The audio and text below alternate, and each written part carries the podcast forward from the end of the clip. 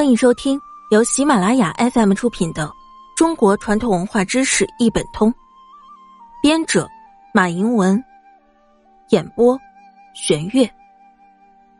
第三百五十八集：医疗保健，红十字会的来源。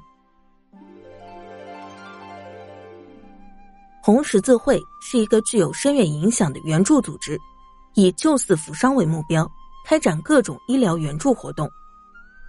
一百多年以前，法国拿破仑三世和撒丁尼亚盟军一道，在意大利北方索尔费里诺小镇与奥地利军队发生了一场战斗。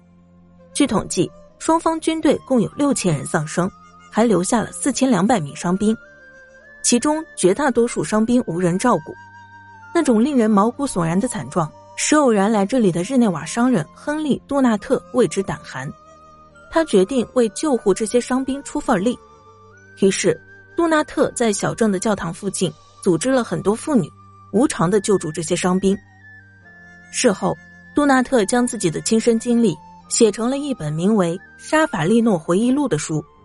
他在书中呼吁，准予合法的组织志愿人员以热心慈爱为宗旨，到战时各地去救护伤兵。这种中立行动是受国际道义的支持，应得到保护，不受侵犯。